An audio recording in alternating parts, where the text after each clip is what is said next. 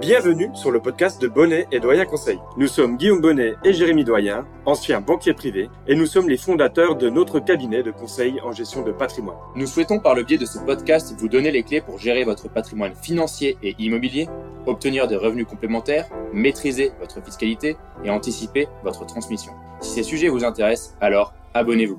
Nous vous souhaitons une très bonne écoute. Et Guillaume, aujourd'hui, on va se poser la question, faut-il être riche pour être actionnaire? Et oui, nous allons explorer une question qui suscite vraiment souvent des débats animés. Est-ce qu'il faut être riche pour être actionnaire?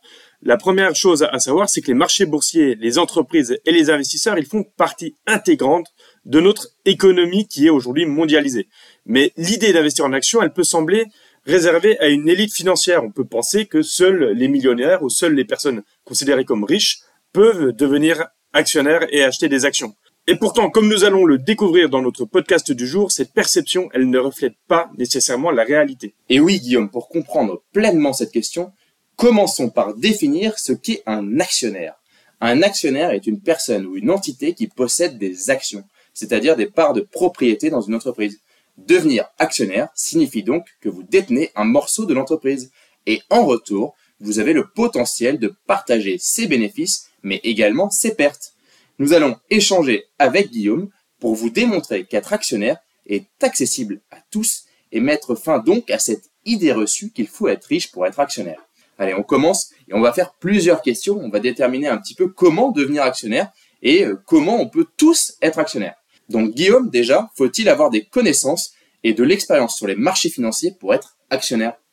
Eh bien ici, il y a deux types de réponses possibles. La première, c'est que je vous réponde que non, c'est pas forcément nécessaire d'avoir des connaissances ou de l'expérience pour acheter des actions et donc devenir actionnaire. Par contre, il faut faire très attention. Il faut rappeler déjà que quand on investit sur des actions, il y a un risque qui est lié à ce type d'investissement.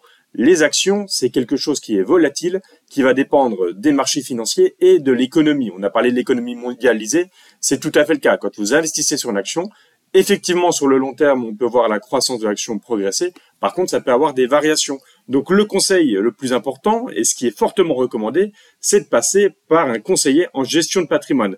Quelqu'un comme nous, comme Jérémy et moi-même, pour le cabinet Bonnet Doyen Conseil, qui faisant ça comme métier, de savoir et de suivre les marchés financiers, de connaître les fluctuations qui sont possibles et de savoir les expliquer surtout à nos clients. Et vous, quand on est client, eh bien, passer par un CGP, ça permet d'avoir cette expérience, ça permet d'avoir cet accompagnement sur les investissements pour ne pas être perdu et faire n'importe quoi avec des risques de perdre beaucoup d'argent. Encore une fois, quand on parle d'investissement et de connaissances et d'expérience, dans notre métier, on remplit ce qu'on appelle le profil financier ainsi que le profil de risque avec nos clients. C'est quelque chose de primordial pour pouvoir accompagner des personnes selon leur appétence ou non au risque et selon également leurs horizons de placement puisque tout ça va avoir un impact sur les placements. Donc on l'a compris, non, il n'est pas obligatoire d'avoir de l'expérience et des connaissances, mais c'est fortement recommandé d'en avoir ou d'être accompagné. Guillaume, deuxième question, est-il possible d'investir sur une action avec par exemple seulement 1000 euros ou même j'ai envie de dire 100 euros? Allez, on va même aller jusqu'à 10 ou 1 euro. Mais il y a sûrement même des actions sur lesquelles on peut investir avec 50 centimes. Ça dépend de la valorisation de la société et de la valorisation de chacune des actions de cette société. Mais oui, tout à fait. Et ici, c'est déjà une première réponse à, à la question qu'on se pose au début du podcast. Est-ce qu'il faut être riche pour investir? La réponse ici, c'est bien sûr que c'est non. On peut acheter des actions de certaines sociétés pour 10 euros. On a des sociétés qui sont encore plus basses que ça et d'autres qui, bien sûr, vont être beaucoup plus chères. La question, c'est combien d'actions on va acheter au global. C'est vrai que si vous investissez 10 euros, vous n'allez pas pouvoir devenir rentier grâce à vos actions. Certaines personnes vont pouvoir en acheter beaucoup plus et donc avoir des dividendes qui tombent et faire un revenu réel complémentaire. Mais dans la plupart des cas, on va investir sur des actions pour déjà investir dans l'économie réelle, puisque à l'inverse de d'autres types d'investissements, investir dans les actions, ça veut dire ben, on va pouvoir lier son destin en quelque sorte avec celui d'une société qui nous tient à cœur, pour laquelle on a des appétences particulières ou pour des sujets dans lesquels on se reconnaît tout simplement. Donc investir, c'est possible. On peut investir à partir de 10 euros, d'un euro. Investir 100 euros ou 1000 euros, ça dépend de votre capacité ici d'investissement, mais en tout cas, c'est tout à fait possible. Par contre, Jérémy, c'est là où on va pouvoir développer, c'est sur la question de diversification, encore une fois sur le risque. Et tout à fait, Guillaume. On va, on lier l'autre question. Y a-t-il un risque à investir sur une action? Oui, tout à fait. Il y a des risques. Donc quand on investit 1000 euros, il vaut mieux mettre 1000 euros sur plusieurs actions que sur une seule. Car oui, quand vous investissez sur une seule action, vous prenez le risque que cette action fasse faillite. Car quand on investit sur une action, on investit sur une société. Et si cette société fait faillite, vous perdez l'argent investi. Donc ça, c'est important de le comprendre. Il y a bien un risque à investir sur des actions en direct. Donc on conseille avec Guillaume la diversification sur plusieurs actions. Que l'enveloppe soit de 1000 euros ou de 100 000 euros, on conseille toujours une diversification. La diversification, ça veut donc dire qu'on va investir sur un panier d'actions. On va choisir plusieurs sociétés. On peut même investir directement sur des fonds qui regroupent plusieurs actions ou même des ETF qui vont répliquer des indices et donc investir également sur un panel d'actions. Donc ça c'est important, la diversification, car oui, il y a un risque quand on investit sur les actions. Maintenant Guillaume, quand on investit sur des actions, est-ce qu'il faut investir par le biais d'un plan d'épargne en actions, d'un compte titre, d'une assurance vie, d'un plan d'épargne retraite? Eh bien, c'est une très bonne question. Ici, la réponse, elle va dépendre encore une fois de la situation personnelle de chacun. On peut euh, investir à travers le PEA, le plan d'épargne en action, parce que ça peut être très intéressant. On est sur les actions européennes, je le rappelle, sur le PEA, et on va avoir une fiscalité qui sera plus avantageuse une fois qu'on aura dépassé les cinq années euh, d'ouverture du PEA. Mais là, ça va correspondre, par exemple, à quelqu'un qui veut acheter euh, des actions en direct et qui a envie de prendre un peu de risque et qui euh, a une fiscalité qui est peut-être lourde et donc qui veut améliorer cette fiscalité. On peut également utiliser le compte titre pour aller sur les actions à l'international. On parle souvent euh, des marchés américains, c'est ceux qui sont les plus connus, les sociétés comme Amazon, Google, Apple, etc. C'est ces noms-là qui ressortent le plus souvent. Mais c'est pas ce qui va être le plus intéressant pour le coup sur le point de vue fiscal. Par contre, selon votre situation familiale et votre fiscalité, il y a également l'assurance vie qui peut être intéressante.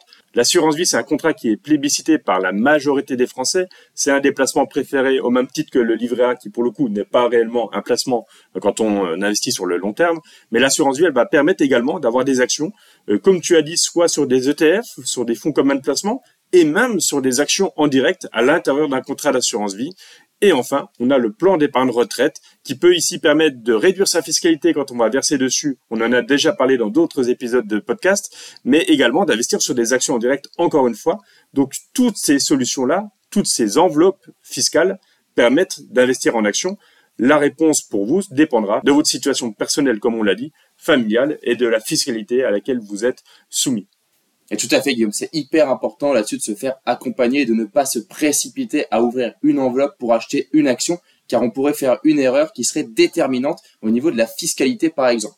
C'est très important sur ce point-là. Et puis j'ai envie qu'on aborde cette dernière question, Guillaume. Pourquoi devenir actionnaire? Déjà, je vais répondre en partie à cette question en expliquant que les actions, c'est ce qui a le plus performé ces 40 dernières années, même ces 100 dernières années. Donc c'est vrai que investir sur les actions, c'est souvent avoir une performance de vos investissements qui est supérieure à celle, par exemple, procurée sur des placements sans risque comme les livrets. C'est important également de comprendre que la performance s'entend sur le long terme. Ça veut dire qu'on n'investit pas sur un an quand on va sur des actions. On a un horizon de temps qui est plus élevé et cette performance permet donc de faire grossir son patrimoine en faisant face à l'inflation. Et en plus de ça, les actions, j'en ai un peu parlé auparavant, mais ça permet de s'investir dans l'économie réelle. Ça permet vraiment, euh, si on veut retrouver cet effet palpable que beaucoup euh, ont quand ils investissent dans l'immobilier, eh ben c'est s'imaginer que quand vous achetez une action Stellantis, vous voyez les voitures de votre société sur laquelle vous avez investi qui passent dans la rue. Quand vous achetez des actions Apple, eh bien, ça va être peut-être plus intéressant que d'acheter le dernier iPhone, parce qu'au moins, ça sera un actif qui vous rapportera sur euh, le long terme.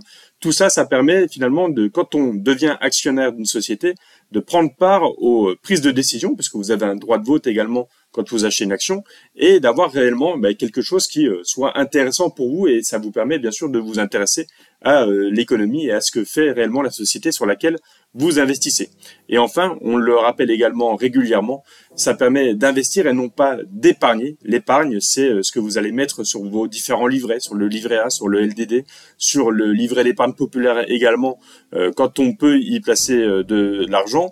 Par contre, cette épargne-là, c'est de l'épargne de précaution et c'est totalement différent de ce qu'on appelle l'investissement on va vraiment être sur quelque chose qui euh, peut nous rapporter euh, de l'argent sur le long terme, peut nous euh, faire percevoir des dividendes et nous faire progresser tout simplement le patrimoine sur le long terme, encore une fois. Eh bien, on arrive à la conclusion, Guillaume, et la conclusion, c'est simple, on n'a pas besoin d'être riche pour être actionnaire. Est-ce qu'on est, d'accord là-dessus, Guillaume? Tout à fait. Eh bien, il me reste plus qu'à ouvrir sur un nouveau podcast à aller écouter qui est complémentaire à celui-ci Ne pas être actionnaire est une erreur, c'est l'épisode 12 et nous vous invitons à aller l'écouter. Et encore une fois, si vous appréciez notre contenu, allez nous mettre un avis sur Spotify, 5 étoiles, ça nous ferait super plaisir. Et n'hésitez pas non plus à laisser un commentaire, ça nous permet d'être plus visible et de vous proposer toujours plus de contenu de qualité. Si vous souhaitez prolonger la discussion, alors vous pouvez directement prendre contact avec nous sur notre site bonnetdoyenconseil.com. C'était Guillaume Bonnet et Jérémy Doyen et nous vous remercions pour votre écoute. À bientôt pour un nouvel épisode.